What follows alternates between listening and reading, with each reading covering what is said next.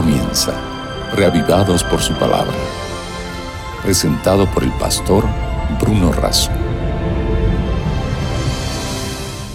Como el siervo clama por las corrientes de las aguas, así clama por ti, oh Dios, el alma mía. Esa fue una expresión del salmista y es también la mía. Y tal vez también la suya.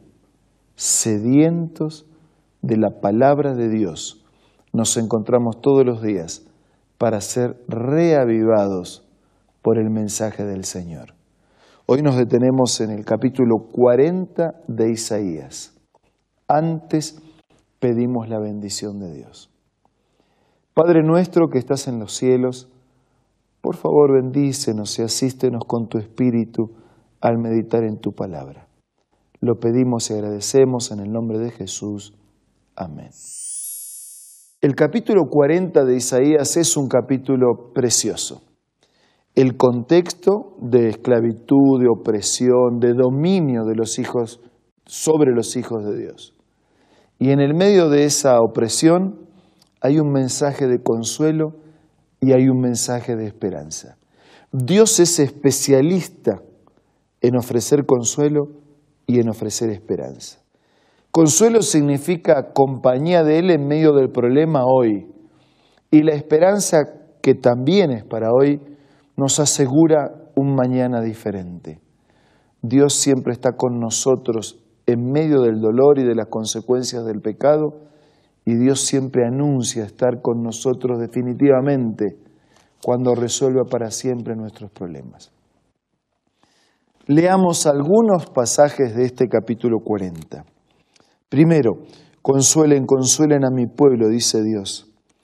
Hablen con cariño a Jerusalén y anúncienle que ya he cumplido su tiempo de servicio, que ya ha pagado por su iniquidad, que ya ha recibido de la mano del Señor. Versículo 3. Una voz proclama, preparen en el desierto un camino para el Señor, enderecen en la estepa un sendero para nuestro Dios.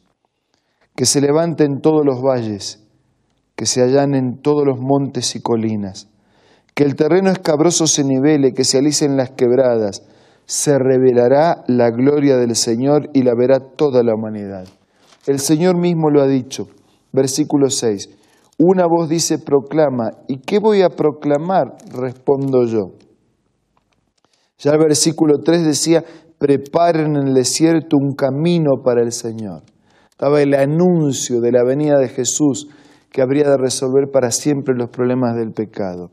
Dice, pero ¿y, qué voy a proclamar? Dice el versículo 6.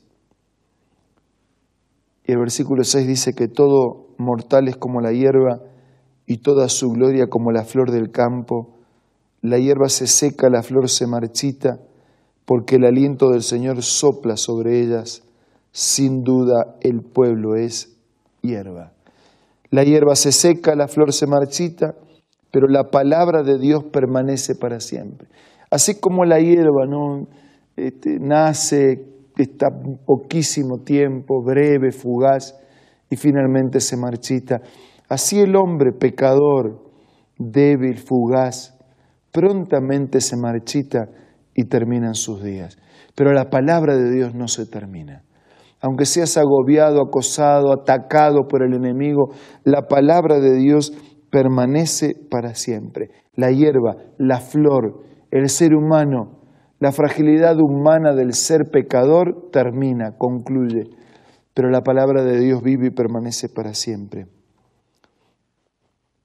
Por eso dice versículo 9, Sión portadora de buenas noticias, súbete a una alta montaña Jerusalén portadora de buenas noticias, alza con fuerza tu voz, álzala, no temas, di a las ciudades de Judá, aquí está su Dios.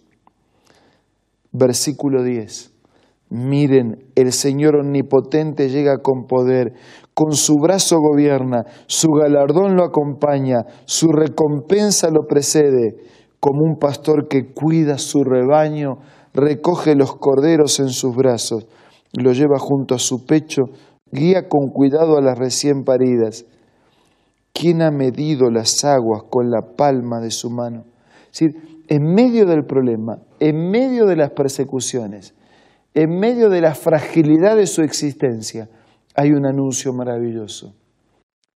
El Señor, Dios, el poderoso, el omnipotente que llega con su poder, el que gobierna con su brazo, que una recompensa lo acompaña y lo precede, el que como un pastor tierno cuida sus rebaños, incluso sus corderitos los lleva en brazo.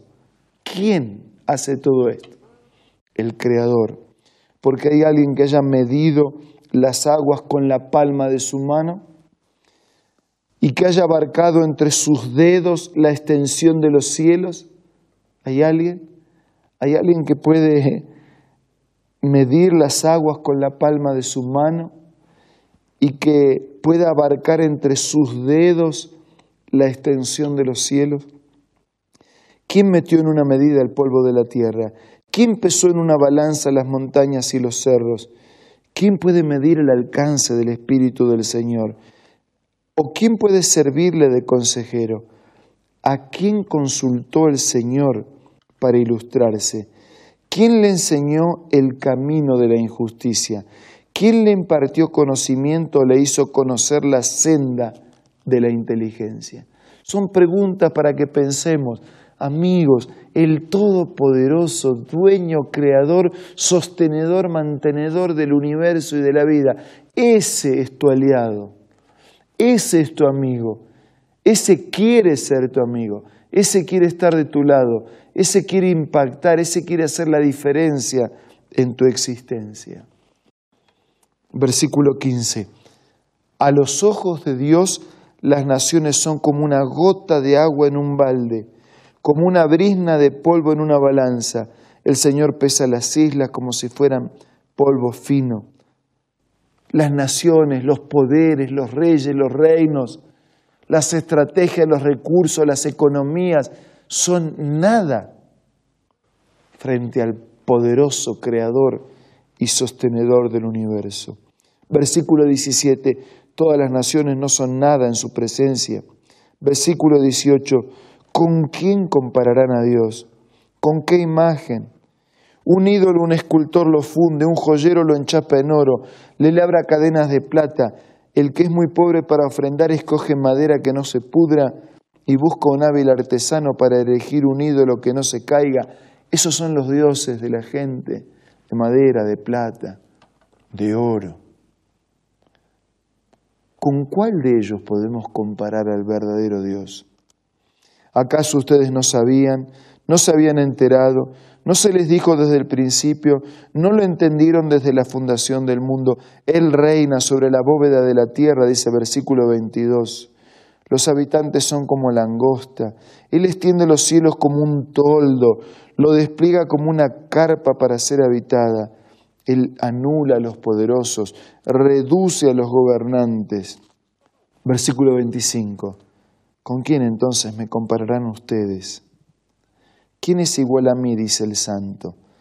Alcen los ojos y miren los cielos. ¿Quién creó todo esto? El que ordena la multitud, estrellas, una por una.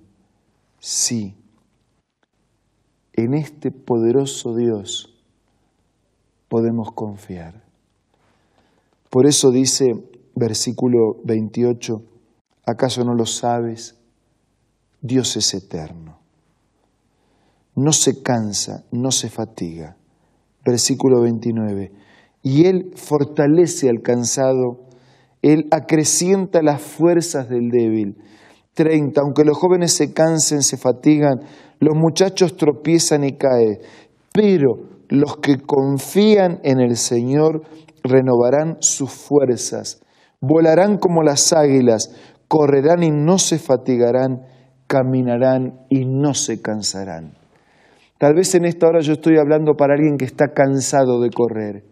Tal vez estoy hablando para alguien que ya no puede correr, que no tiene fuerzas. La enfermedad lo agobia, los problemas lo agobian, las preguntas lo agobian, la injusticia que lo rodea lo lastima. Pero mira para arriba y más allá de las estrellas encontrarás al creador del universo, ese que no se cansa, que no se fatiga, que provee consuelo, que promete liberación, que llena de esperanza, ese que dice que los que confían en Él renovarán sus fuerzas y volarán como águilas. Confía en Dios desde ahora, en este momento, a través de tu ruego personal. Confía y permite la actuación de Dios en tu vida. Padre nuestro que estás en los cielos, te ruego por todos nuestros amigos, por todos nuestros hermanos, por los que están bien, por los que están mal, por los que enfrentan preguntas, luchas, cargas difíciles salud, enfermedad, economía, trabajo, situación de un hijo, de la familia. Señor, no importa cuál sea el problema, abraza a cada uno con tu presencia que provee consuelo, llena el corazón de esperanza y renueva la fuerza de cada uno de tus hijos. Todo te pido y te agradezco en el nombre de Jesús. Amén.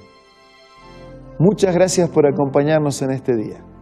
Nos reencontramos mañana para seguir siendo reavivados por la palabra de Dios. Esto fue Reavivados por su palabra, presentado por el pastor Bruno Razo.